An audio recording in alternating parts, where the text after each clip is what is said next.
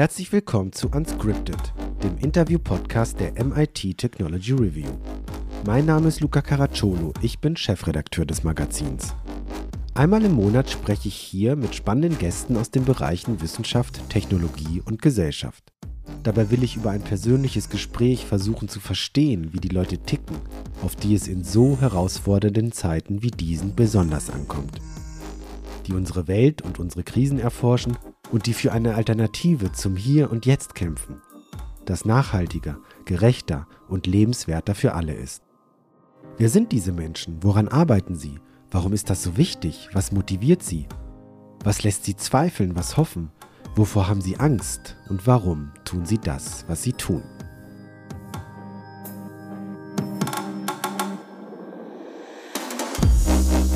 Der heutige Gast ist Antje Boetius. Frau Boetius ist eine hochrenommierte Meeresbiologin und Polarforscherin, die sich seit vielen Jahren leidenschaftlich für die Erforschung der Tiefsee und der Polarregion einsetzt. Als Direktorin des Alfred Wegener Instituts Helmholtz Zentrum für Polar- und Meeresforschung hat sie zahlreiche wissenschaftliche Projekte geleitet und ist eine der wichtigsten Stimmen in der Umwelt- und Klimaforschung. Frau Boetius hat sich insbesondere durch ihre Forschung zu Tiefsee-Ökosystemen, Methanhydrate und dem Einfluss des Klimawandels auf die Polarregion einen Namen gemacht. Ihre Arbeit hat maßgeblich dazu beigetragen, unser Verständnis über die komplexen Zusammenhänge zwischen Ozean, Klima und Leben auf der Erde zu vertiefen. Neben ihrer wissenschaftlichen Tätigkeit engagiert sie sich auch stark in der Öffentlichkeit und tritt als Botschafterin für den Schutz der Meere und der Polarregion auf. Sie ist ein oft gesehener Gast in Funk und Fernsehen und war zuletzt auch wissenschaftliche Beraterin bei der Verfilmung von Der Schwarm von Frank Schätzing fürs ZDF. Sie hat bereits zahlreiche Auszeichnungen erhalten, darunter den Deutschen Umweltpreis und das Bundesverdienstkreuz. Ich habe Antje Boetius in Bremerhaven besucht und bin auf einen Menschen gestoßen, der sehr vertieft in seiner Arbeit ist und dann zu Beginn der Podcast-Aufzeichnung plötzlich hellwach wirkt und auch ist. Als ob sie einen Knopf umschaltet und den Rest für den Moment ausblenden kann. Und nach der Aufzeichnung stürzte sie sich gleich wieder in ihre Arbeit. Ich sprach mit Boetius über ihren Werdegang, was sie zur See getrieben hat und welche Erfahrungen auf ihrem Weg wichtig und prägend waren. Boetius erzählt, wie stark die Frauen in ihrer Familie sie geprägt haben, obwohl der männliche Teil ihrer Familie viel prominenter ist, etwa ihr Vater, der Schriftsteller Henning Boetius. Wir sprechen natürlich über die dringlichsten Dinge, die angepackt werden müssen, um die Ozeane stärker zu schützen. Und Boetius erklärt, wie stark die Polarregionen durch den Klimawandel bereits in Mitleidenschaft gezogen worden sind. Trotz allem wenn Antje Boetius über die Ozeane erzählt, leuchten ihre Augen. Ich wollte von ihr wissen, wie sie es schafft, trotz der bedrohlichen Szenarien im Meeres-, Polar- und Klimabereich optimistisch zu bleiben und wie sie sich selbst schützt, wenn bestimmte Entwicklungen eher ein düsteres Bild von der Zukunft zeichnen. Sie erzählt vom Alltag auf einem Forschungsschiff und warum sie sich so sehr freut, in diesem Jahr wieder auf Expedition zu gehen und was sie eigentlich tut, wenn sie mal nicht an die See denkt. Ich wünsche viel Spaß beim Hören. Ja, herzlich willkommen, Antje Boetius. Hallo. Ich freue mich, hier in Bremerhaven zu sein. Wir gucken so auf die See. Ähm, naja, See ganz, ist es nicht ganz, ne? Ja. Ein bisschen flussartig. Ja. Da drüben äh, ist, sind schon Häuser. ja, ja, richtig. Was sehen wir denn hier eigentlich genau, liebe Hörerinnen und Hörer? Sie können das jetzt natürlich nicht sehen, aber was sehe ich denn jetzt hier genau? Wir sitzen hier an der sogenannten Doppelschleuse. Ähm, das ist das Tor zum Fischereihafen Bremerhavens. Ja. Mhm. Ähm, das war mal eine der beschäftigtsten Schleusen Deutschlands, als die Fischerei noch richtig so gebrummt ist. Ja. Und ähm, auch heute gibt es einiges, was hier rein und raus geht. Ähm, unsere kleinen, kleineren Forschungsschiffe, ähm, es gibt verschiedene Hafenschiffe, die hier durchgehen. Es gibt äh, Sportsegler äh, und ähm, dann gibt es mal Hausboote. Es gibt immer mal was zu gucken. Ja, hier. ja, ich habe das schon gemerkt. Ich hab, äh, bin hier ein bisschen äh, spazieren gegangen. Es ist wirklich sehr schön hier. Ähm, Frau Boetius, Sie wollten als Kind schon Meeresbiologin werden oder Piratin, habe ich gelesen. Äh, warum denn gerade Piratin? Ach, ich hatte so als Kind äh, Lesehunger und ähm, habe mich vollgestopft mit Abenteuerromanen, Schatzinsel und Hornblower. Ich weiß gar nicht, ob Leute wissen, was das ist, aber so eine riesige Serie von Piratenromanen. Mhm. Ich habe sehr gerne Jules Verne gelesen und in meinem Kopf war eben so eine Abenteuerwelt, in der es darum geht, als Erwachsener unterwegs zu sein, äh, Meere und fremde Inseln und Küsten anzuschauen und ähm, mein Piratenbild war natürlich völlig verzerrt, ähm, auch durch den Film Der Rote Korsar, den ich bestimmt hundertmal gesehen habe. und das war, war mir dann eher so eine Robin Hood-Vorstellung. Ähm, natürlich ist es heute nicht mehr so lustig, wenn man weiß, was hinter dem Beruf Pirat steckt. Ja, und dann ist es doch die Meeresbiologie und die Polarforschung geworden. Ja. Also wo kam denn die Neugier überhaupt her? Also wirklich in Richtung Ozeanen zu gehen? Das gab ganz viele Impulse yeah. in meiner Jugend und ähm, neben dem, was ich gesagt habe, Buch und Film und, und so Träumen von dem, was ist spannend, war es auch so, dass in meiner Familiengeschichte, also väterlicherseits, mein Großvater, äh, der war Kapitän, der ist zur See gefahren und hat viel Abenteuer erlebt. Ähm, dann hatte ich auch mit meinen Eltern, die uns als Kinder regelmäßig zum Zelten irgendwo an der Küste gebracht oder äh, mitgenommen haben, ähm, da habe ich sehr viel für mich äh, schon, schon so erstes Landschaftsglück gespürt. Der Moment, wo man dann zum ersten Mal aus Hessen kommt, äh, über den Strand rennt, das Meer begrüßt äh, und dann auch schwimmen, im Meer schwimmen, das waren für mich alles so Highlights. Und daraus hat sich, und danach ja sollte ich nicht, was noch Fernsehen angeht, da liefen ja zu der Zeit erstmals so ähm, auch für Kinder gut begleitete Hans Lotte Hass, äh, Jacques Cousteau, und so, und mein, in meinem Bekanntenkreis, dessen meines Vaters war auch noch jemand von der Hans-Expedition. Also mhm. gab es so viele Impulse, weil ich mich mhm. einfach dafür mhm. interessiert habe. Ein Großteil der Erde, der völlig unbekannt und unentdeckt ist, da dachte ich als Kind, das könnte doch meins werden. Und das ist es ja geworden. Ja. Und gab es Gab es Momente, wo Sie vom Weg abgekommen sind in der Jugend, wo man sich vielleicht nicht mehr so sehr dafür interessiert, wo andere Dinge wichtiger sind? Oder war das für Sie wirklich straightforward immer? Also ich hatte so eine romantische Idee, wer ich sein will. Und ähm, was mich da zum Teil in Zweifeln gebracht hat, war die, der Unterricht in der Schule und zum Teil auch dann an der Universität. Mir war zwar klar, dass wenn ich die Meere erforschen will und das Leben darin, sollte ich wohl Biologie, Chemie, Mathe, Physik, da sollte ich doch wohl überall gut drin sein und mich darum kümmern, dass ich das alles kann. Aber dann habe ich immer wieder so gerne äh, gelesen, über Bücher gesprochen. Also ich hatte als Leistungskurs Deutsch-Französisch und ich hatte immer festgestellt, ich bin eigentlich viel besser, wenn es um Sprache geht. Und ähm, bei Mathe muss ich mich ganz schön anstrengen. Biologie und Chemie ging gut, aber war leider in der Schule in großen Teilen furchtbar langweilig weil es so viel um Auswendiglernen ging. Und in der Uni setzte sich das fort, das Auswendiglernen. Erst als ich dann wirklich durch einen Riesenzufall mit Hamburg als Universität genau ins Zentrum der deutschen Tiefseeforschung oder europäischen Tiefseeforschung gekommen bin und als Hiwi mitmachen durfte, dann habe ich sofort gemerkt, ja, das ist genau meins. Das war nicht nur romantisch, sondern ich habe da was, äh, was brennt. Und dann ab da war alles klar. Was haben Sie da genau gemacht? Was war so der erste konkrete Berührungspunkt? Ähm, ich hatte ja nur ein Ziel, wenn man ehrlich, also wenn ich ehrlich bin, dann hatte ich nur ein Ziel, zur See zu fahren. Ja, okay. Der ganze Rest war irgendwie, muss wohl sein, aber ich will ja eben zur See fahren und die Welt sehen und am möglichst, möglichst auch abtauchen, unter Wasser sein und in die Tiefsee. Ähm, also ich habe mich gar nie so als Korallenzähler oder, oder Walforscher, das war gar nicht in meinem Kopf. In meinem Kopf war immer die Tiefsee, so mm. eben. Mm. Und dann hatte ich aber tatsächlich, weil Hamburg hatte die große Tiefseeforschung Europas oder auch international eine der größten Tiefseeforschungseinrichtungen, da habe ich mich gemeldet, durfte mit auf so kleine Studentenexpeditionen dann auf eine große fahren. Und dann hatte ich, was ich gelernt hatte, war eben Bakterienzellen im Mikroskop, mhm. kleine Lebewesen auseinanderhalten, sortieren. Und in dem Bereich habe ich dann als Hilfskraft auch gearbeitet. Ja. Sie haben eine interessante Familie. Sie haben ja schon Ihren Großvater angesprochen, Eduard Boetius. Der ja. war Seefahrer, hat mehrere Schiffsbrüche überlebt und mhm. hat auch den Absturz der des Zeppelins äh, ähm, überlebt, äh, die Hindenburg im Jahr 1937. Darüber hat ihr Vater Henning Boetius wiederum geschrieben, genau. ein bekannter Schriftsteller. Aber sie selber sagen, äh, dass ihre Großmutter so großen Einfluss auf sie hatte. Ja, also Mütter, Großmütter, das sind verschiedene Umstände im Aufwachsen. Ähm, also meine Eltern haben sich sehr, sehr früh getrennt. Ähm, meine Großmütter, beides Frauen natürlich aus der Kriegsgeneration, die äh, ohne, die, die waren zwar verheiratet, aber sie mussten eben die Kinder großziehen, ohne dass ihnen direkt jemand an der Seite stand und einfach auch überleben in diesen Zeiten.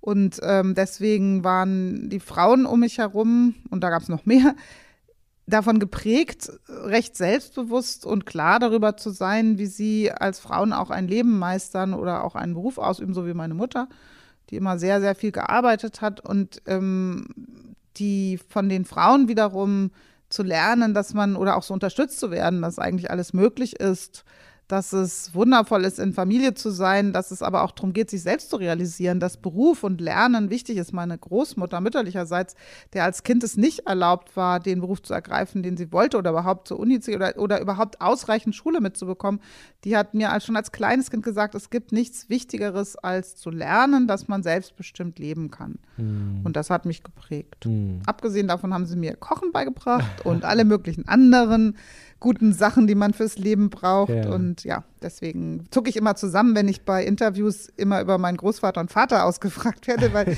das ist dann so typisch, ja, die Männer im Leben äh, sind dann die Prägenden und was ist mit den Frauen? Bei mir ja. ist es wirklich so, dass mein Ich vor allen Dingen von den Frauen geprägt. Ja, ja, ja. Ich habe das auch in Interviews irgendwie auch durchscheinen hören. Natürlich ist ihr Vater sehr bekannt als, als, als, als Schriftsteller, ihr Großvater. Man stößt sehr schnell in der Recherche genau, darauf. Ja, ne? So ist es. Aber ähm, interessant. Aber trotzdem, Sie haben mit Ihrem Vater auch ein Buch geschrieben vor elf oder zwölf Jahren.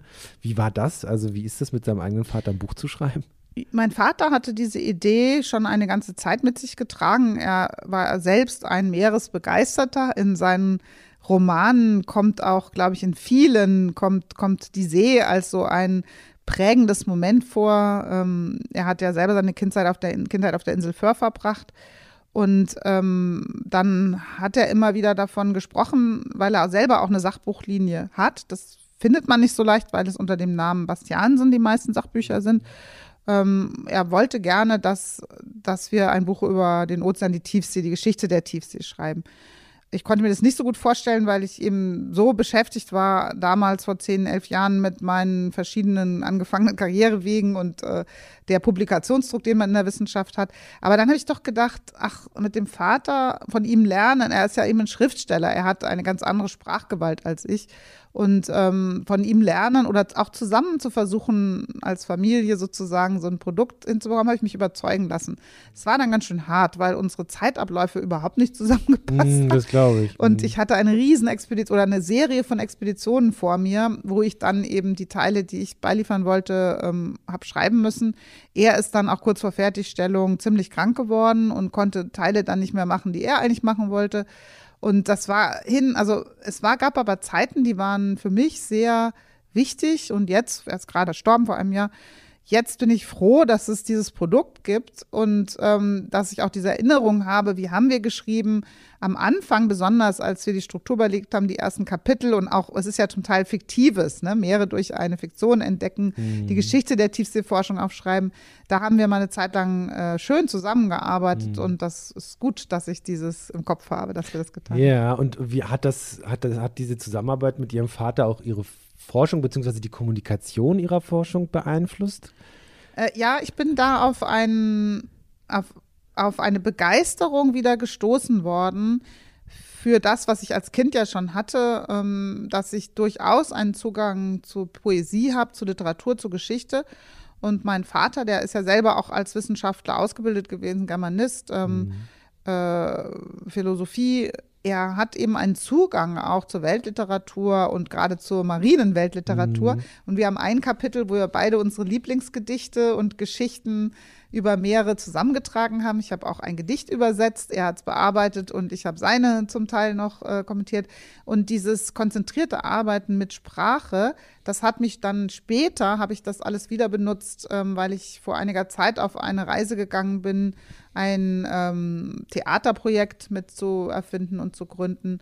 Und da ähm, habe ich vieles auch dieser ausgewählten Texte wieder genutzt. Und mein Vater hat noch ein Theaterstück auch geschrieben. Das ist noch nicht fertig und umgesetzt, aber wir haben das viel davon benutzt, was wir da zusammen. Also Sie haben Theaterprojekt initiiert. Ja. Ach, was ist das? Was ist das? Das heißt Projekt? Theater des Anthropozän. Ich habe vor ein paar Jahren ähm, mit dem Dramaturgen ähm, Frank Raddatz. Mhm. Der macht auch eifrig weiter. Ich habe zurzeit jetzt wieder ganz viele andere Projekte, eher mit Fernsehen. Deswegen habe ich zurzeit kaum mehr Zeit übrig, da weiter äh, was zu machen. Aber ähm, wir haben tatsächlich aus dieser Idee heraus, die damals auch meinen Vater bewegt hat, dass auf der aktuellen Weltbühne ähm, Klimakrise, Ozeane, Biodiversitätskrise gar nicht stattfindet. Ähm, das ist jetzt schon wieder anders, jetzt gibt es mhm. mittlerweile viel.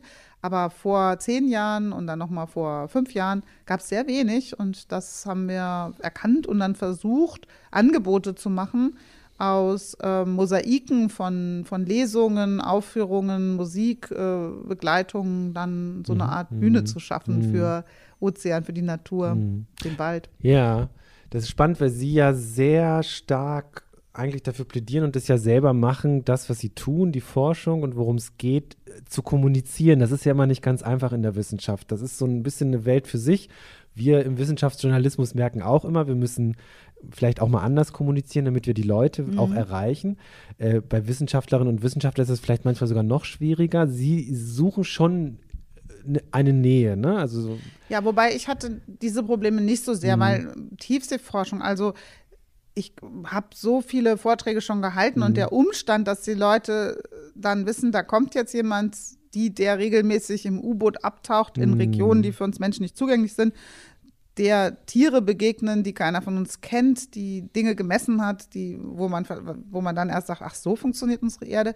Also diese Entdeckung, überhaupt die Sprache von Entdeckung, die ist mühelos zwischen mhm. Wissenschaft und, und Publikum, mhm. geht die hin und her und ist für beide äh, auch zu nutzen weil eine Entdeckung ja bedeutet, man ist irgendwo und sieht etwas zum ersten Mal mhm. und ist einfach davon schon begeistert, was man mhm. erlebt hat. Mhm. Wenn man die ganze ähm, Literatur zur Polarforschung mal anschaut, wie das angefangen hat oder zur Tiefseeforschung, da sind die Bücher der Valdivia-Tiefsee-Expedition, die Bücher von Fritjof Nansen, von den großen Expeditionen, das waren Wissenschaftler, die haben die so aufgeschrieben und sie sind so direkt Bestseller mhm. geworden, ohne Wissenschaftsjournalismus mhm. oder Übersetzer oder äh, Broker mhm. und Multiplikatoren.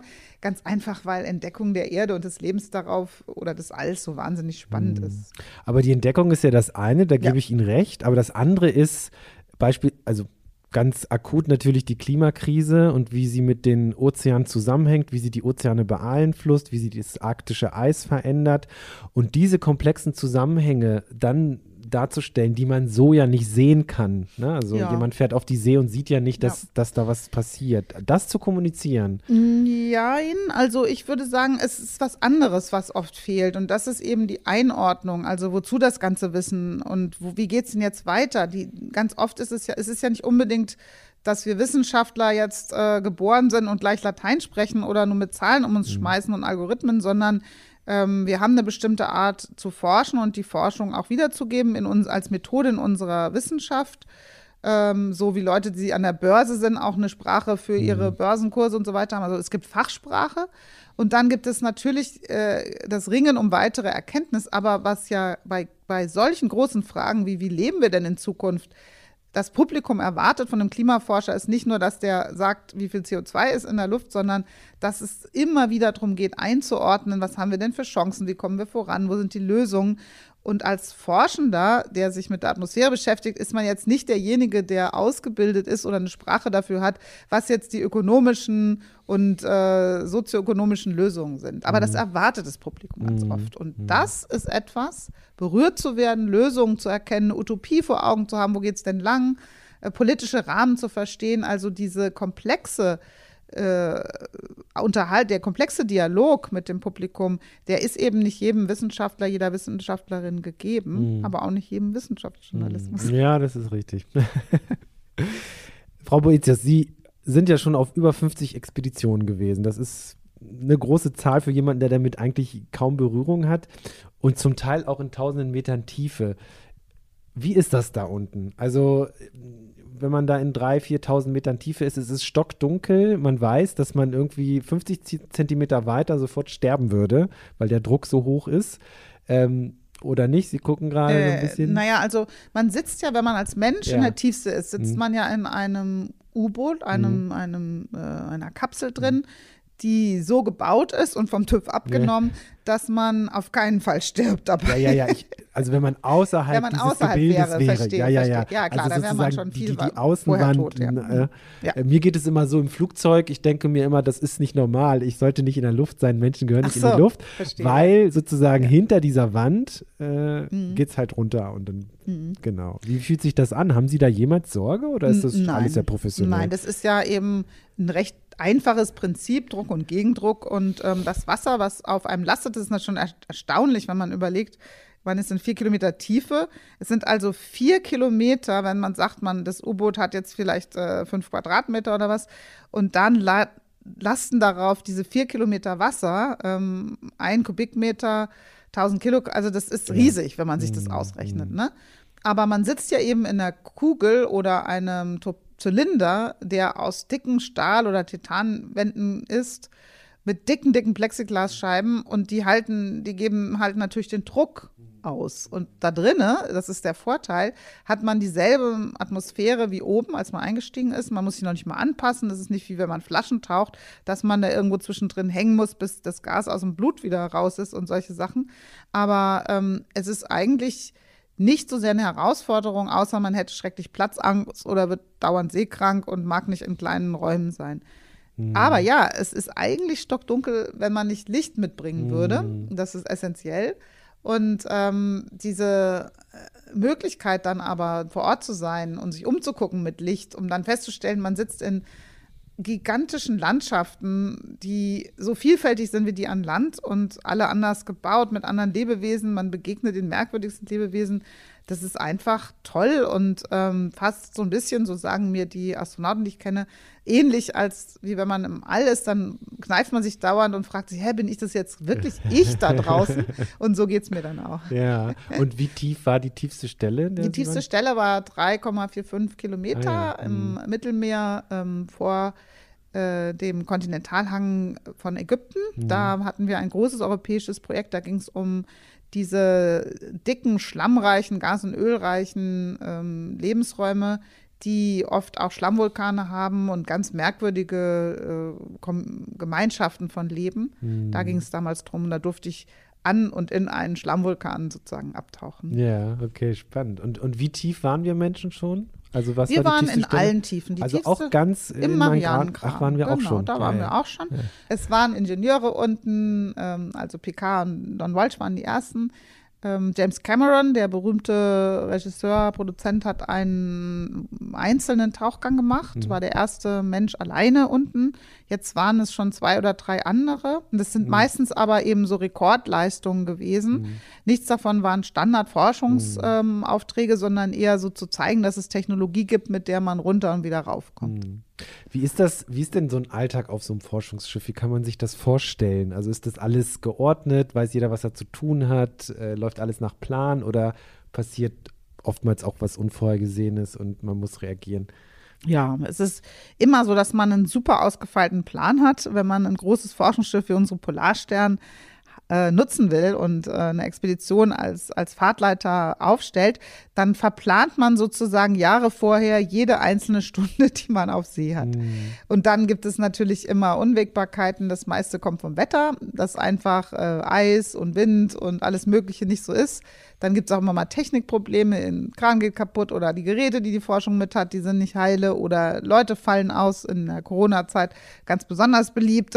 Ja. Und dann ist man täglich davor auch wirklich im Stundentakt wieder ähm, die Pläne zu überarbeiten. Es sind aber immer Pläne, die minutiös ausgefeilt äh, rund um die Uhr gehen und auch alle mit dem Kapitän und den Offizieren abgestimmt sein müssen, weil die, das ist eine teure Angelegenheit, Meeresforschung. Und jeder, der das Schiff nutzt, möchte gern sicher sein, dass es zum Wohle nicht nur aller an Bord ist, sondern vor allen Dingen auch der ganzen Forschenden, die auf Proben warten und auf Erkenntnis warten.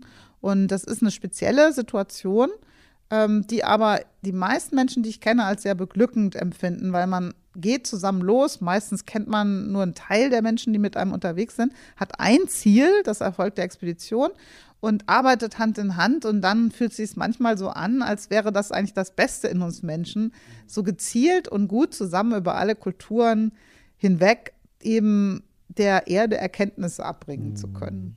Und das, also ist dann spürt man so ein bisschen Druck dann, dass Dinge funktionieren und dann Fall. funktionieren sie nicht und Ja, Ja, natürlich. ja. Also ich hatte auch schon ein paar sehr unglückliche äh, Momente, wo man, man arbeitet ja fünf, manchmal acht Jahre daran, eine Expedition zu bekommen, wo man dann nicht nur das Schiff zugeteilt bekommt, sondern auch ein Team zusammengestellt hat. Technik bei mir als Tiefseeforschender geht es ja immer darum, bestimmte Roboter oder besondere Technologien, Prototypen funktionierend dabei zu haben.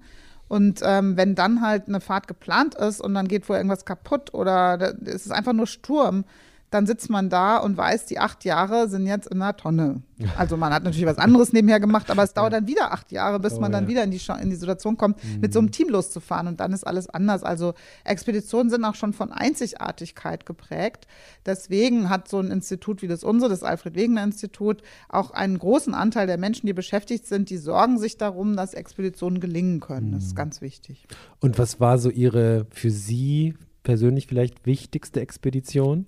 Kann ich so gar nicht sagen. Also jede ist mir in Erinnerung, jede hat für, für sich irgendwelche Neuigkeiten gebracht.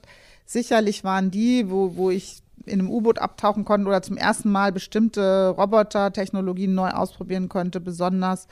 Also auf jeden Fall die Expeditionen, wo ich ähm, wirklich in auch der Entdeckung von unbekannten Lebensräumen vorangekommen bin, wie meine zwei großen Arktis-Expeditionen 2014 und 16, wo ich geschafft habe, schwarze Raucher in der Arktis zu entdecken, die unbekannt waren als Lebensgemeinschaft. Können Sie das Wo- kurz erklären, was das ist? Ja, schwarze Raucher äh, kennen viele Leute, weil es auch so ein paar Actionfilme rundherum herum gibt, wo ähm, neue Erdkruste geboren wird und die äh, Platten auseinanderweichen, was auch im Ozean stattfindet, an den riesigen Rückensystemen, die man auf äh, den Karten des Meeresbunds auch erkennen kann.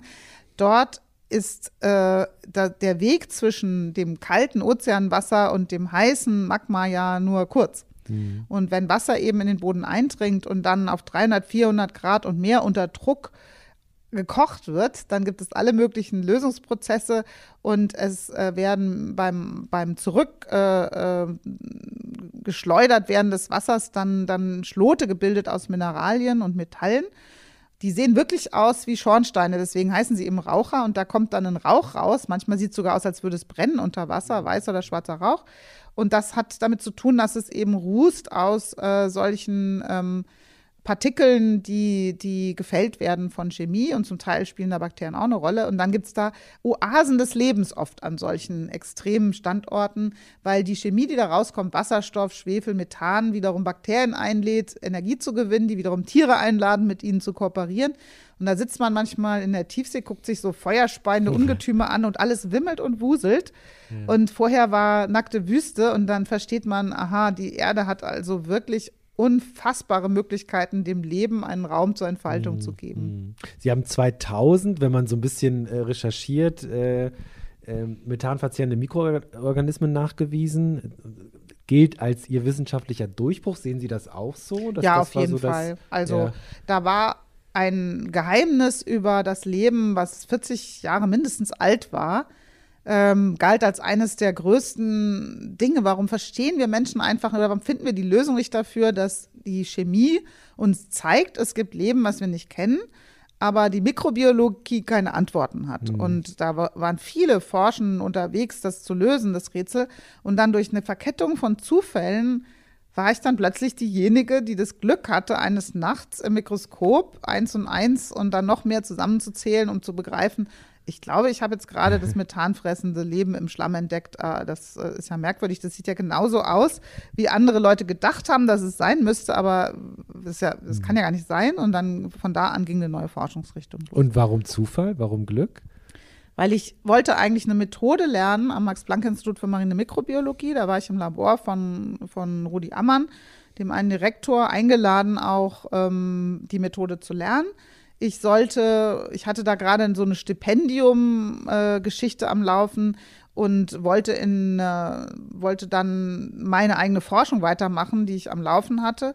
Und wollte, sollte aber, damit ich da bleiben kann, auf einer Expedition einfach mithelfen. Okay. Da kam ich also an diese Schlemme voll von den Mikroorganismen, wo ich meine neue Methode ausprobiert habe, einfach nur als Experiment, weil es so aussah, als wären da besonders viele Mikroben drin im Sediment und dann ging es los. Waren also wirklich eine Verkettung von Zufällen. Das Einzige, was man sagen kann, was auch mein Opa immer zu mir gesagt hat, Antje, gib dem Zufall eine Chance. und es war halt so, dass ich da Tag und Nacht gearbeitet habe, um neue Methoden zu lernen und auch mal was Neues zu sehen. Und diese Möglichkeit aus etwas völlig Unerwarteten dann aber aufzuwachen und zu erkennen, ich muss ja nur, das habe ich gelesen, das habe ich geahnt, das ist äh, die Hypothese, ich sehe jetzt gerade dies, das erinnert mich an das. Also diese Möglichkeit, dann schnell alle möglichen Dinge zusammenzuziehen und zu einer Erkenntnis zu kommen, das ist dann nicht nur Zufall. Das ist ja. natürlich auch, dass ich mich fundamental mit dem Thema ähm, hm. Tiefseeleben beschäftigt habe vorher. Gab es denn im Laufe Ihrer Karriere mal so einen Moment, wo Sie gedacht haben, auch jetzt jetzt kann ich nicht mehr, das ist gerade, ich komme nicht weiter? Oder ging das so, bei Ihnen wirkt das immer alles so stringent und ja. war es so oder wirkt nee, es so? also ich war halt super naiv, muss ich sagen. Heute, wenn ich gucke, wie wir immer Gespräche führen mit Doktoranden und Postdocs über Karriereentwicklung, was man alles braucht, dann gibt es dieses Angebot, genau zu wissen, wie Wissenschaft funktioniert und voranzukommen. Ist auch gut so. Ich hatte nicht die leiseste Ahnung von irgendwas. Ich wollte einfach zur See fahren, äh, möglichst überall. Mein Ziel war, alle Weltmeere zu besegelt zu haben, bevor ich irgendwie 35 bin. Hat das ähm, geklappt? nicht ganz, aber fast, fast. Ähm, ich hatte lauter Ideen, wer ich sein will und was ich machen will und nichts davon hatte mit Karriere, Professur oder gar Direktorenschaft oder mhm. irgendwas derartigem zu tun. Ähm, ich war aber auf keinen Fall jemals müde, auf Expedition zu gehen, zur See zu fahren oder nächtelang am Mikroskop zu sitzen und zu gucken, weil das einfach für mich Glücksmomente sind. Also mhm. bin ich sozusagen bevorteilt vom Leben, ähm, dass ich einfach pures Glück empfinde, wenn ich was entdecke oder wenn ich dabei unterwegs mhm. bin. Und das, was manche Wissenschaftlerinnen und Wissenschaftler sagen, was sie so runterzieht, dieses endlose Anträge schreiben, Paper schreiben, Daten abgeben, die ganze Bürokratie, die es heute gibt, die war noch nicht so schlimm, als ich jung war. Ähm, das habe ich alles so gemacht und das hat mich jetzt nicht erschöpft, weil ich mhm. einfach viel zu viel selbstgemachte Glücksdrogen ausgeschüttet werde, wenn ich zur See fahren darf ja. oder die Idee habe, ich bin nächstes Jahr dann im Indischen Ozean, aber ja. schon immer mal hin und so ja. war das, bin ich da gut geschützt. Gut was würden Sie denn vielleicht sogar speziell jungen Wissenschaftlerinnen mitgeben, wenn Sie wenn Sie den jetzt oder einer jungen Frau Boetius, äh, wie auch immer, aber was würden Sie denen denn mitgeben, wenn so jemand sagt, genauso wie Sie mit jungen Jahren, vielleicht Anfang 20, ich will zur See? Was wären da die wichtigsten Tipps? Ich würde dasselbe sagen wie mein Opa, gibt dem Zufall eine Chance. Also ausprobieren und sich nicht zu früh festzulegen mhm. und nicht zu früh zu sagen, ich bin dies, ich bin jenes, ich will nur dies, ich will nur das, sondern einfach ausprobieren, weil man wird manchmal selber überrascht von sich, aber auch von anderen, was andere in einem sehen. Ähm, da darf man sich nie nur auf die eigene Einschätzung verlassen. Ah ja, das war ein Prinzip, was ich mir auch dann ähm, für mich selbst entdeckt habe, darauf zu hören, was andere empfehlen. Also ich habe zwar immer eine Meinung gehabt oder auch eine Idee, was kommt als nächstes, aber ich habe mir früh auch immer wieder Rat geholt und tue es auch heute noch. Ich versuche zu verstehen, was andere in mir sehen, um dann auch immer mal wieder in die Überforderung zu gehen, ähm, weil es eben man selber leicht ein viel zu enges Bild von sich hat. Mhm. Und das ist gut, wenn man anderen Leuten die Chance gibt, da mal ranzukommen an einen und zu sagen, weißt du was, du denkst zwar, das ist so, aber mach doch mal das. Umgekehrt war ich auch immer ganz, ganz vorsichtig, wenn irgendjemand zu mir gesagt hat, so, dein nächster Schritt ist jetzt genau der und nur der und mach jetzt bloß nicht noch das, sondern fokussier dich, mach nur eins. Also diese Einengung, die empfand ich immer als eine Bedrohung. Und dann habe ich auch ein bisschen naiv, aber meistens dann genau das Gegenteil gemacht, weil ich äh, gedacht habe, nee, nee, also enger werden will ich auf keinen Fall. Ich bin ja auf mhm. der Suche nach auch einer langfristigen Perspektive für Expeditionen, für Ideen verwirklichen. Und die Leute, die ich um mich herum gesehen habe, die waren eher so breit und haben Verschiedenes ausprobiert, bevor sie dann eine Spur hatten. Mhm. Jetzt sind Sie Direktorin des ähm, Alfred Wegener Instituts mit über 1000 Mitarbeitern. Also ich könnte mir jetzt vorstellen, dass Sie sehr viel Management und Organisation machen müssen und gar nicht mehr so viel Expedition. Sie fahren dieses Jahr aber, glaube ich, wieder äh, auf die See. Wie, wie managen Sie das dann? Haben Sie Stellvertreter, die das machen hier vor Ort? Wie, wie funktioniert das? Also ähm, es hat sich auch durch die Pandemie schon unser gemeinsames Arbeiten stark verändert, in der es in der Wissenschaft weltweit, das sagen praktisch alle, ähm, man diese dieses Verortsein, also ein Büro zu haben, wo man von morgens 8 bis abends äh, 18 Uhr sitzt, das gibt es kaum mehr. Hm. Sondern sowieso, und das war bei mir auch schon die ganzen fünf Jahre so, ich habe zwar jetzt wirklich in meiner ersten Amtsperiode keine große Expedition gemacht. Ich habe zwar Reisen gemacht, auch Vernetzungsreisen und habe immerhin noch mal jedes Jahr einmal war ich im U-Boot und durfte abtauchen, meistens für Medienprojekte, aber nichtsdestotrotz ist trotzdem immer eine Expedition. Ich habe keine große Expedition gemacht, weil ich erstmal kapieren wollte, wie geht das, äh, Manager von so einem mhm. großen Institut zu sein und habe ungefähr meinen Werkzeugkasten zusammen, würde ich mal sagen, nach fünf Jahren. Deswegen habe ich gerade die zweite Periode angetreten und ähm, bei einer Expedition jetzt, wie der, die vor mir steht, haben wir natürlich ein Vertretungssystem am Alfred-Wegener-Institut, aber ich bin ja nicht abgeschnitten. Ich habe zwar keine Chance auf Zoom-Konferenzen wahrscheinlich, aber ich kann E-Mail schreiben und Leute erreichen und anrufen und mhm. die mich. Also, äh, und wir haben einfach ein Arbeitskonzept, was wir alles erreichen müssen. Und das äh, läuft. Das muss ich mhm. nicht unterbrechen auf der mhm. Expedition. Wo geht's hin? Nordpol. Also, was ist der Inhalt der Expedition? Ähm, vor elf Jahren war ich den Sommer in 2012 ähm, dabei, als das arktische Meereis fundamental und noch nie ein zweites Mal so doll abgeschmolzen ist. Mhm. Und ähm, wir haben dabei Unfassbares beobachtet, äh, wie schnell diese Schmelze geht, was die Ursachen dafür sind, aber vor allen Dingen auch, was passiert mit dem Leben auf und im mhm. Eis. Mm, Und wir haben dann angefangen, zum ersten Mal festzustellen, dass die Veränderung der Tiefseelebewesen und der Tiefseechemie äh, genau gleichzeitig läuft. Also die Oberfläche direkt in Kontakt mit der Tiefsee ist vier Kilometer darunter. Und ähm, das hat uns fasziniert. Und so selten, also es gibt sehr wenig Polarforschung, die in vier Kilometer Tiefe auch noch Tiefseeforschung machen kann. Mhm. Und äh, unser Schiff kann das und unsere Geräte. Und jetzt fahren wir wieder hin und schauen noch einmal nach, äh, rund um den Nordpol, wo wir damals auch unterwegs waren. Äh, wir wissen ja nicht, ob diesen, diesen Sommer eine besonders extreme Meereisschmelze wieder ansteht mhm. oder nicht. Aber wir wollen gerne zehn Jahre später schauen, hat, stimmt unsere Hypothese, dass mit dem dünnen, immer stark abschnellendsten Meereis sich auch die Tiefsee-Lebensgemeinschaften verändern. Ähm, Sie betreiben ja auch das Meereisportal.de, sehr empfehlenswert übrigens. Ich habe mich da mal ein bisschen rumgetrieben. Ähm, und wenn ich das jetzt richtig verstanden habe, ist, äh, ich habe mir das hier aufgeschrieben, die Meereisausdehnung in Millionen Quadratmetern wird in einem Graphen dargestellt. Und wenn ich das richtig gesehen habe, ist sie so niedrig wie noch nie zuvor. Ist das korrekt? Es gibt da so einen Graphen, der, der hat interessanterweise in den letzten Dekaden immer, der geht da so hoch und runter. Also das hat mich gewundert. Und dann habe ich jetzt ganz aktuell die Meereisausdehnung gesehen und habe gedacht, okay, so niedrig war der Punkt noch nie. Also, genau.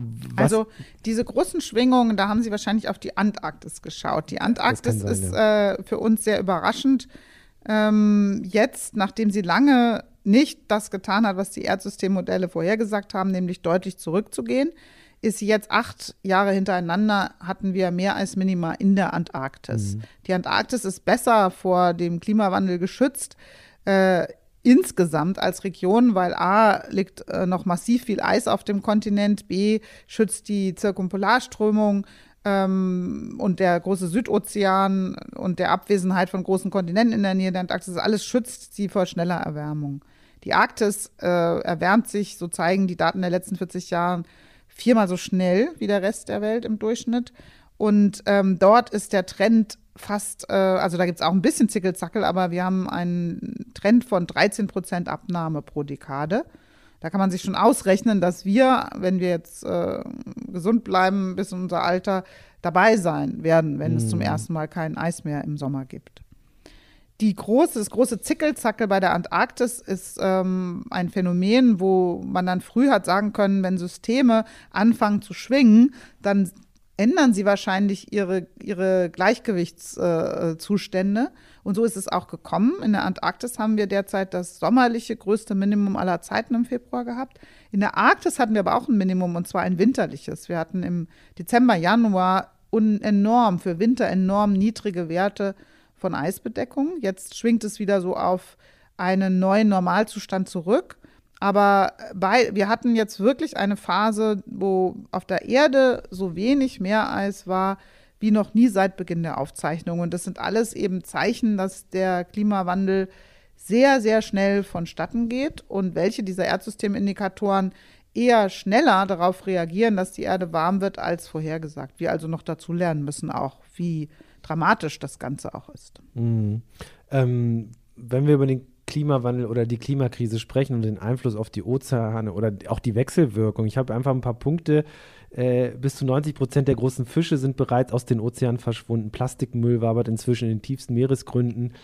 Bergbaukonzerne wollen die Rohstoffe der Tiefsee bergen. Durch das CO2 gerät die Chemie des Ökosystems aus dem Gleichgewicht, was zu einer Versauerung führt. Meeres, Meeresströmungen geraten aus der Bahn. Man könnte das immer weiter fortführen. Ähm, gibt es Ihrer Meinung nach eine Priorität des Tuns, weil wir von einem Ökosystem sprechen, was so gewaltig ist und unerforscht ja in weiten Teilen noch. Ähm, die eine Frage ist, gibt es eine Priorität des Tuns? Und die zweite, die sich anschließt, ist, wie gut können wir heute eigentlich messen, was da eigentlich passiert und wie dramatisch die Lage wirklich ist? Mhm. Vielleicht erstmal die erste Frage. Ja, also ich würde mal sagen, man kann hier bei der Priorität wirklich sagen, die Wissenschaft empfiehlt, weil es äh, klar ist, woher die schnellen Ozeanveränderungen kommen. Besonders die enorme Erwärmung des Ozeans ähm, kommt eben vom, von der Erwärmung vom Treibhauseffekt des CO2 und anderer Treibhausgase in der Atmosphäre. Äh, die warme, zunehmend warme Atmosphäre ähm, die, der Ozean kann nicht anders als über 90 Prozent dieser Wärme aufnehmen und umverteilen. Gott sei Dank, sonst wäre alles schon viel schlimmer. Aber für den Ozean bedeutet es natürlich, er ist zu warm. Mhm. Es gibt wirklich massive Hitzewellen sogar im Ozean. Also man kann kurz sagen, die Priorität ist wie an Land Ausstieg aus fossilen Brennstoffen, die zu einer Vermüllung der Atmosphäre mit CO2 führen für die wir nicht wie an Land, wo wir Müllabfuhr bezahlen von mhm. unseren Steuern für die Atmosphäre, gerade erst beginnen darüber nachzudenken, dass es auch eine Müllabfuhr für die Atmosphäre braucht und eine Müllsteuer. Mhm. Ne, das geht ja gerade erst los und das wird eine der großen Lösungen sein.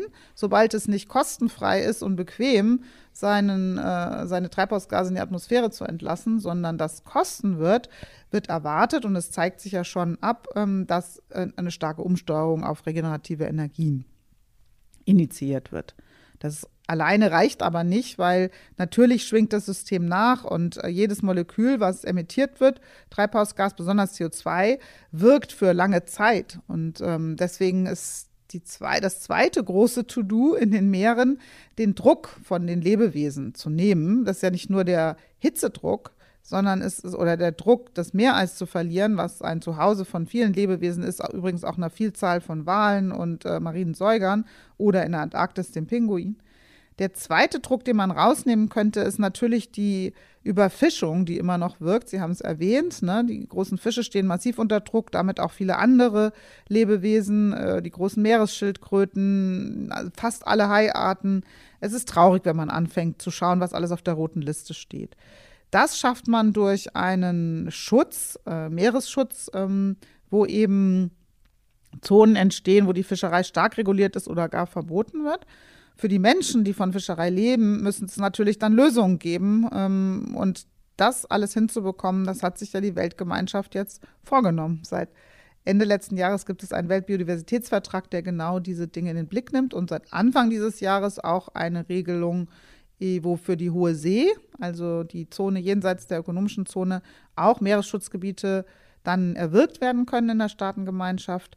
Und das passiert alles vor dem Hintergrund, dass es noch andere schleichende Drücke gibt, wie zu viel Lärm, zu viel Mülleinleitungen äh, von Land, ähm, die von Giftstoffen, die die Meereslebewesen bedrohen. Also es sind wirklich viele Dinge, die auch keine Nation alleine für sich bewältigen kann.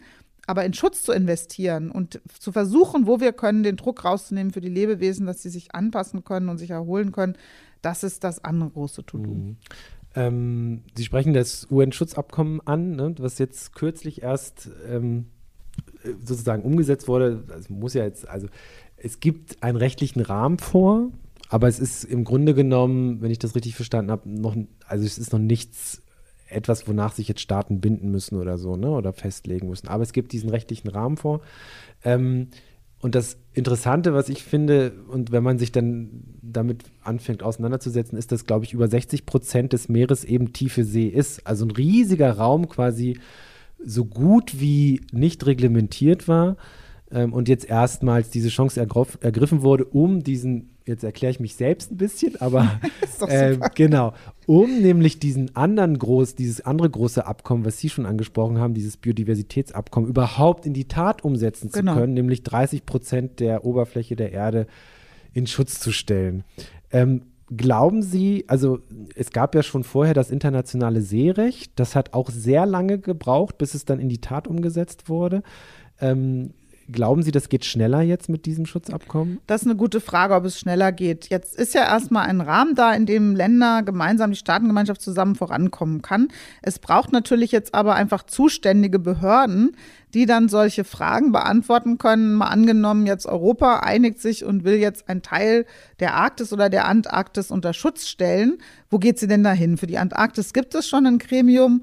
Ähm, der, das kann dann schneller weiterarbeiten, äh, wenn die Staatengemeinschaft es beauftragt, ein Schutzgebiet umzusetzen. Für die Arktis gibt es das noch nicht.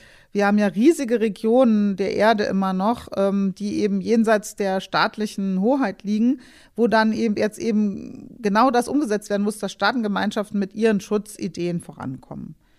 Die Umsetzung braucht Zeit, Menschen und vor allen Dingen Geld, weil daraus eben Behörden Jobs entstehen müssen von Menschen, die das dann eben schaffen, im Auftrag der Staatengemeinschaft Dinge umzusetzen und auch nochmal mit anderen Organisationen vielleicht auch endlich aushandeln können, wie man von illegaler Fischerei wegkommt. Das liegt wiederum bei den Staaten, die ja Fischereiflotten haben. Es gibt ja keine nichtstaatlichen Fischereiflotten sozusagen, mhm. außer den ganz illegalen.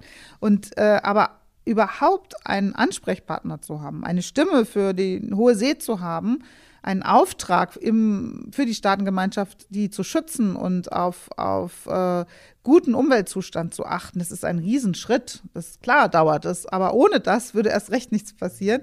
Und das können wir uns nicht leisten. Deswegen ist, glaube ich, bei vielen Menschen ein Stein vom Herzen gefallen, als dieser Rahmen jetzt mal endlich mhm. geschaffen worden ist. Nochmal zur Frage von vorhin zurück.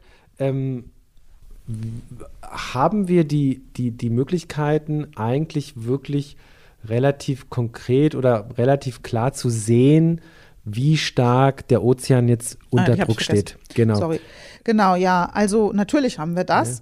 Ja. Ähm, wir können das jetzt nicht äh, für die Tiefsee, wo wir ja 90 Prozent der Artenvielfalt nicht kennen oder die noch keinen Namen hat, können wir jetzt nicht so einfach Listen bedrohter Arten schreiben. Da fehlt es zum Beispiel. Oder wir können auch nicht so einfach ähm, bestimmte Eingriffe des Menschen nachweisen, ähm, weil ja so wenig Forschung überhaupt da ist, so wenig mhm. Forschungsinfrastruktur, so wenig Überwachung passiert.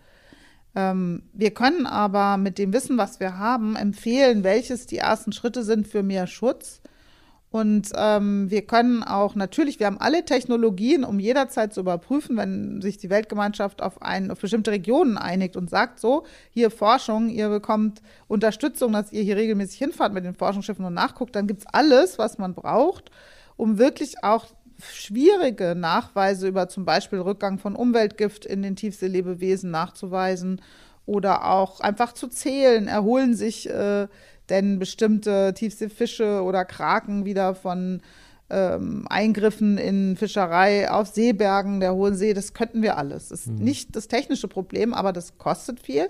Und die Meeresforschung und sagen wir mal die Hightech-Meeresforschung, die man für die Tiefsee braucht, die gibt es ja nur in ganz wenigen Ländern. Das ist übrigens mhm. auch ein ganz großes Thema der, des Übereinkommens geworden, dass die Weltgemeinschaft es schafft, von den wenigen Hightech-Ländern, die eben Tiefseeforschung haben und können, andere Länder mitzunehmen und äh, bei denen dann auch einen Transfer dieser Möglichkeiten zu erreichen, was nicht einfach ist, weil viele Länder noch nicht mal ein gut ausgestattetes Wissenschaftssystem haben. Mhm. Ähm, 93 Prozent der Wärme wird ja von den Ozeanen aufgenommen. Also sozusagen das, was wir mit dem Klimawandel bzw. mit fossilen Energien befeuern, nimmt ganz stark der Ozean so auf. Ne? Und gleichzeitig, Sie haben mal gesagt, wer dem Meer den Rücken zukehrt, verkennt, dass es die Grundlagen unseres Überlebens absichert. Und trotzdem habe ich das Gefühl, die meisten Leute oder den meisten Menschen, hab, es ändert sich, glaube ich, gerade ein bisschen, mhm. aber lange Zeit war es den meisten Menschen, glaube ich, egal, was in den Ozeanen passiert. Woran liegt das? Was glauben Sie? Also ich habe festgestellt, dass dieses, dass jemand wirklich sagt, mir ist es total egal, ob es mhm. keine Korallenriffe mehr gibt oder Meeresschildkröten so Leute habe ich eigentlich praktisch noch nicht getroffen. Mhm. Ich war sehr wohl schon in Situationen auf Konferenzen, wo, wo Leute immer, sagen wir mal, uns unsere menschliche Entwicklung über das Überleben von Meeresarten stellen und sagen, na ja, aber wenn wir die Fischerei äh, unterbinden hier und da, dann gibt es halt irgendwo anders hungernde Kinder. Und diese Abwägung ist immer eine harte. Ne? Natürlich geht es darum, dass noch nicht die ganze Menschheit ähm, sauberes Wasser hat, noch nicht äh, Krankheiten bekämpfen kann und auch in Teilen auch noch wirklich äh, es keinen Zugang zur Bildung für Kinder und Frauen gibt. Ne? Also man kann endlose Listen machen, was uns Menschen fehlt. Wenn man dann aber reinguckt, stellt man fest, diese Probleme werden nicht damit behoben, dass es einen äh, freien Zugang zu den Meeresressourcen gibt. Gerade das verursacht nämlich das Gegenteil, äh, noch mehr Armut und noch mehr Hunger, aber auf einer anderen Zeitskala. Ne? Mhm. So, und dafür muss man eben kämpfen, dass das alles zusammen betrachtet wird und gesagt wird, die Zukunft liegt darin, nachhaltig mit dem Planeten Erde umzugehen, sodass die kommenden Generationen Freiheitsrechte haben, dass die überhaupt noch selber entscheiden können, ob vielleicht mal die nächste wirksame Krebsmedizin dann aus einem doch noch übrig gebliebenen Tiefseeschwamm äh, kommt, mhm. der eben nicht abgesägt worden ist von Grundschleppnetzen auf Seebergen. Mhm. Und diese Konflikte, die haben wir eben als Menschheit. Darum mhm. geht's. Mhm. Äh, ein Teil dieses UN-Schutzabkommens ist ja auch, wie gehen wir mit der genetischen Information im Ozean um? Ähm, sehen Sie da Fortschritte durch das Abkommen, dass das, dass das ja, besser das, funktioniert? Das war, ist eine, für uns Forschende eine heikle Sache natürlich. Wir haben es gerade geübt beim Nagoya-Protokoll wenn man eben sagt, dass äh, die Arten, die in einem Staat vorkommen, die einfach, irgendwo gibt es, es gibt einen Staat mit einer Grenze und alles, was da drin vorkommt, wird verwaltet von dem Staat, der sozusagen Treuhänder ist von der Natur, damit nicht irgendwelche Pharmazieindustrie kommt oder was und äh, Wildtypen, Pflanzen sequenziert und mit dem Wissen Patente erwirbt und dann unendlich reich wird, aber eigentlich war der Wildreis oder was auch immer ja Tausende gepflegt von mhm. Menschen, die, die dort in diesem Staat leben. So da, da so einen Durchbruch zu schaffen, dass wir das Wissen über die Natur, die wir Menschen ja nicht geschaffen haben, sondern die wir höchstens fördern können, ähm, das so aufzuteilen, dass die Staaten, die durch jahrhundertelange Ausbeutung, Kolonialismus und was nicht alles eben keine solche Industrie, keine solche Bildung, Wissenssysteme, Infrastrukturen mhm. haben, die mitzunehmen, denen eine Chance zu geben, selber zu Bewahrern und Schützern von Natur zu werden. Das war ein ganz, ganz großes Thema bei der Konferenz und daran ist es auch fast gescheitert, weil jetzt ist die Gefahr natürlich, dass als erstes mal Forschung verboten wird, weil es unendlich schwierig sein könnte, nachzuweisen als Forscher, dass man Biodiversitätsentdeckt äh, digitales Wissen bereitstellt, teilen will, aber erstmal braucht man zehn Jahre, bis eine Behörde da ist, die das dann freigibt. Mhm. Das sind so Horrorszenarien, die wir in der Forschung sehr wohl diskutiert mhm. haben. Aber meine Meinung ist, dass wir eben beides schaffen müssen. Natürlich darf Forschung nicht eingeschränkt werden, weil wir wissen ja noch gar nicht so viel über den Zustand der Meere und des Lebens. Aber es ist einfach schlicht wahr, dass die Verteilung von Wissen, Infrastrukturen, Technologien auf der Erde nicht nur ausschließlich, aber zu einem großen Teil von einer wirklich teuflischen Kolonialisierungsgeschichte äh, beeinflusst ist. Mhm. Wir sind gut aufgestellt in Europa, aber wirklich über Jahrhunderte der Ausbeutung anderer Kontinente. Mhm. Natürlich bringt es jetzt auch nichts, sich nur mit der Vergangenheit zu beschäftigen, um nicht zu sagen, Neustart, wir gehen jetzt zusammen weiter.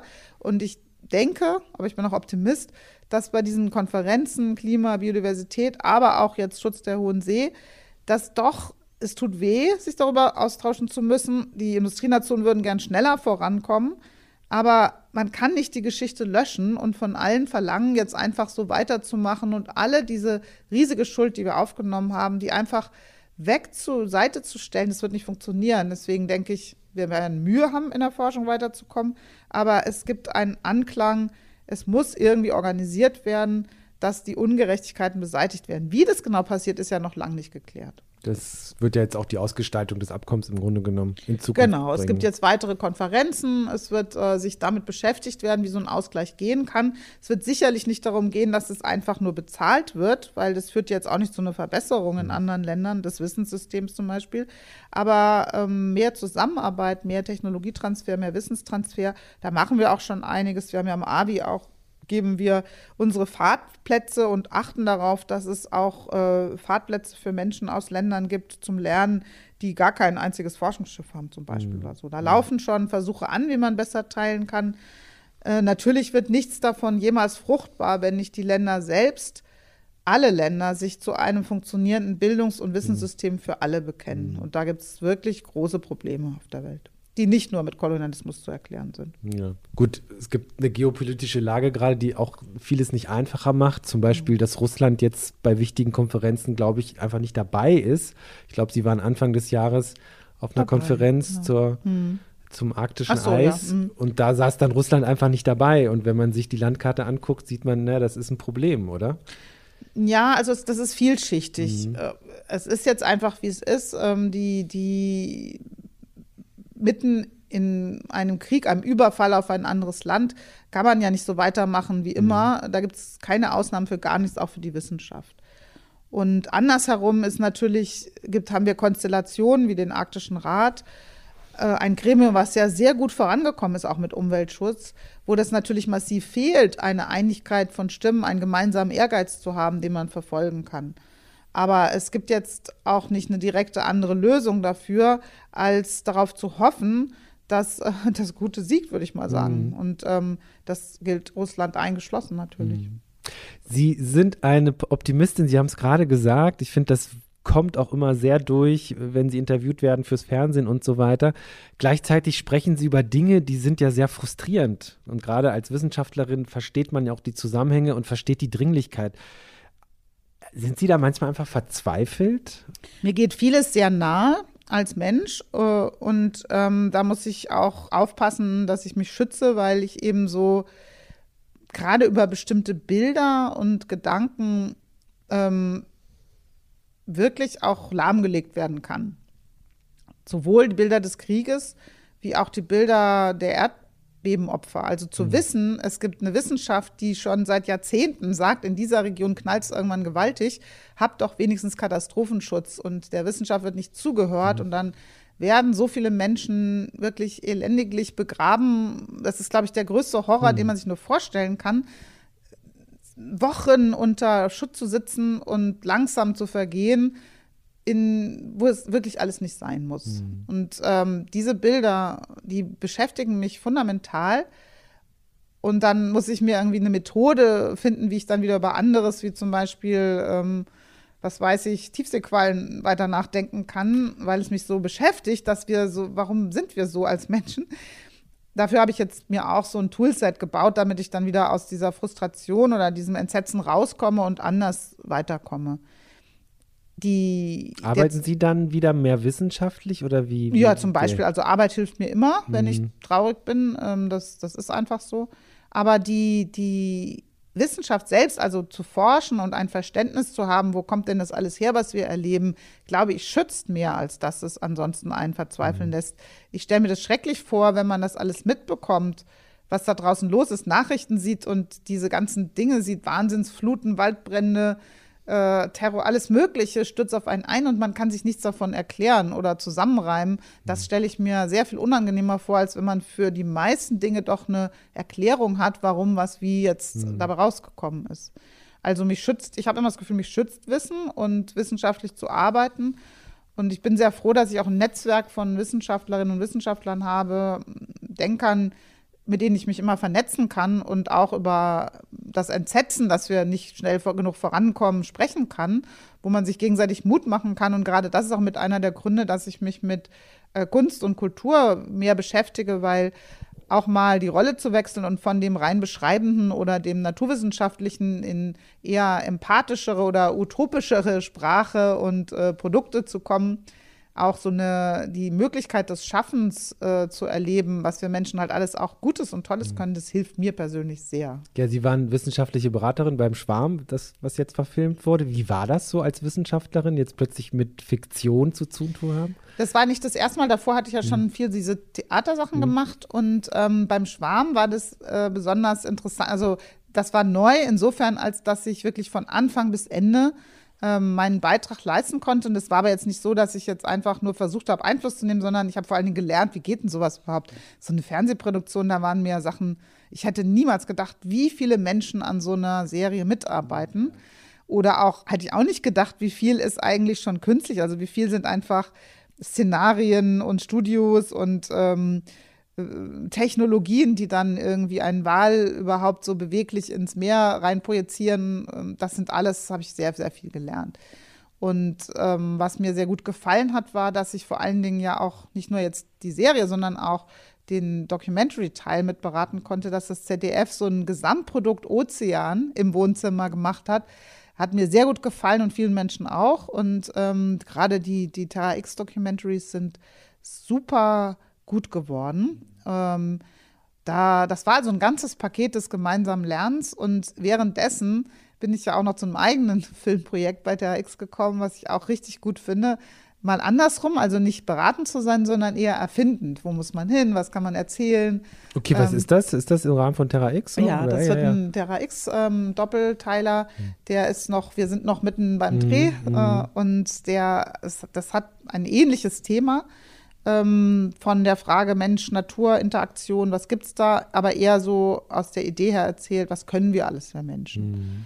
Wo sind wir doch gute Pfleger der Natur? Wo haben wir Natur angereichert, um mal eine umgekehrte Geschichte also zu Also quasi werden. positiv mal nach vorne, genau. äh, nach vorne zu blicken. Und glauben Sie, dass so jetzt noch mal zum Schwarm, dass solche Fiktionen über, in dem Fall den Ozean, die Menschen dann vielleicht nochmal anders berühren Auf kann? jeden Fall. Das sagen ja alle, die es geguckt haben. Also es sind ja wahnwitzige Einschaltzahlen. Mm, also, ja. Trotz der Kritik am Anfang. Das gibt heftige Kritik. Hoch, also das ja. verstehe ich auch nicht beim Fernsehen oder ist oft beim Theater auch so. Da gibt es nur Schimpfe. Aber die Zahlen von Menschen, die sich was angucken und anscheinend dabei auch Freude haben, sind ungleich viel größer. Ich habe gestern noch mal vom, vom ZDF-Produzenten ähm, Zahlen bekommen jetzt von den rein dem, dem, dem nicht-analogen, ne? Also im Mediathek Stream. Quasi, ja. hm. Das sind schon über 20 Millionen, äh, die, die den Film als Ganzes geguckt haben. Und ähm, also die, die nicht alles, alle Serien, aber die da waren und äh, einen Teil davon geguckt haben und dann nochmal und dann auch super viele, die es äh, linear geguckt haben. Und die haben dann auch viele, also mir haben viele geschrieben, und im Bekanntenkreis auch viele oder hier aus dem Institut, die dann eben auch gerade die anderen Angebote genutzt haben, beim Documentary weiter zu gucken, die kleinen, die kleinen äh, äh YouTubes anzugucken und einzutauchen und überhaupt zu entdecken, es gibt Dinge, da denkt man, es wäre Fiktion, aber es ist schon lange Fakt. Oder umgekehrt, man denkt, es ist ein Fakt, aber das kann so gar nicht sein. Ähm, das Lernen daran ist, glaube ich, wirklich groß. Ich glaube, das hat das ZDF tatsächlich sehr geschickt gemacht, mit dieser ganzen Dokumentation dazu, ähm, dass man sozusagen eintaucht über den Schwarm und ja. dann aber weiter lernen kann mit der echten äh, Hohen- oder Tiefsee. Ne? Das fand ich auch. Ja, aber das Verrückte gut. ist ja, die ganze Zeit schreibt die Natur noch ein aggressiveres Drehbuch. Ne? Ich bin gestern, also als ich gestern habe ich mir die ähm, Sache angeguckt mit diesen wahnwitzigen Algenteppichen, die gerade auf die Karibik zuschwimmen. Das hätte man das im Schwarm verbaut, hätten alle gedacht, äh, naja, also das ist jetzt ja völlig übertrieben. Ein äh, kontinental großer Klumpen an Algen treibt auf die Küste zu und erstickt alles Leben unter sich. Ja, ja, klar. Tja. Passiert. Ist passiert, wurde noch nie vorher so beobachtet, was da gerade los ist. Da schütteln alle, wir alle mit dem Kopf und sagen, wie geht das? Wir, wir haben keine Ahnung, wie kann sich so ein Algenteppich innerhalb von wenigen Wochen verdoppeln und so viel sein und Berge von Schmutz und Schleim und Gestank über die Küsten schütten, das ist ja unheimlich. Ne? Und das war ein paar Mal auch während dieser Zeit des Drehens, ähm, dass so Geschichten rausgekommen sind. Dann habe ich die auch immer zum Autorenteam oder zum Produzenten geschickt und gesagt, guck mal, das ist doch verrückt, jetzt ist gerade wieder das passiert und ähm, hat das noch Platz bei euch? Aber das meiste hatte keinen Platz. Yeah. Das äh, beschäftigt einen schon. Was sind denn das für Phänomene? Und die Phänomene sind alles wieder nur Indikatoren davon, dass wir überhaupt kein Gleichgewicht mehr haben mit dem mhm. Ökosystem im Meer. Mhm. Egal wie weit weg, es gibt kein Gleichgewicht mehr und dann passieren lauter Dinge, die man nur als extrem bezeichnen kann. Mhm. Wie bedrohlich ist das mit dem Algenteppich? Es ist ganz schön fürchterlich. Die haben an einzelnen Stränden, wo das jetzt schon angefangen, also das, der meiste Teil ist ja noch auf dem Meer. Da kann man nur hoffen, dass irgendwie ein Sturm kommt oder die Winde sich drehen oder dass einfach nicht alles an Land geschwemmt wird.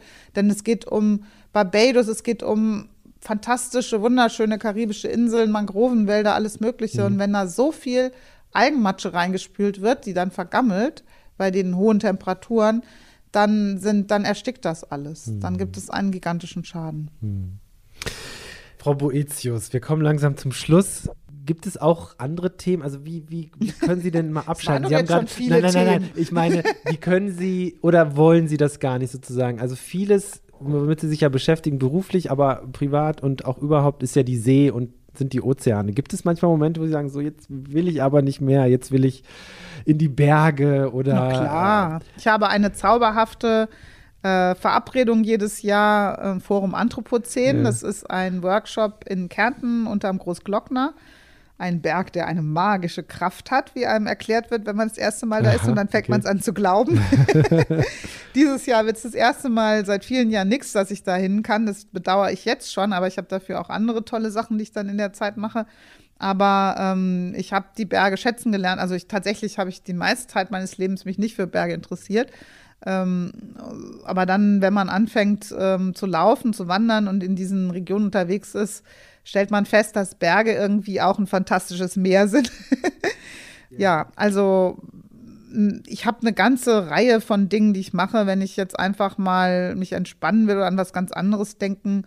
Ich gucke mir, ich bin wirklich ein Kulturkonsument. Ich liebe Musik. Ich muss, kann ganz viel Musik hören, wenn ich noch mal, wenn ich mal tanzen gehen kann, was ich ab und zu mal mache, dann bringe mich sofort raus. Ich interessiere mich aber auch wirklich für eine Vielfalt von anderen Dingen. Was hören Sie für Musik?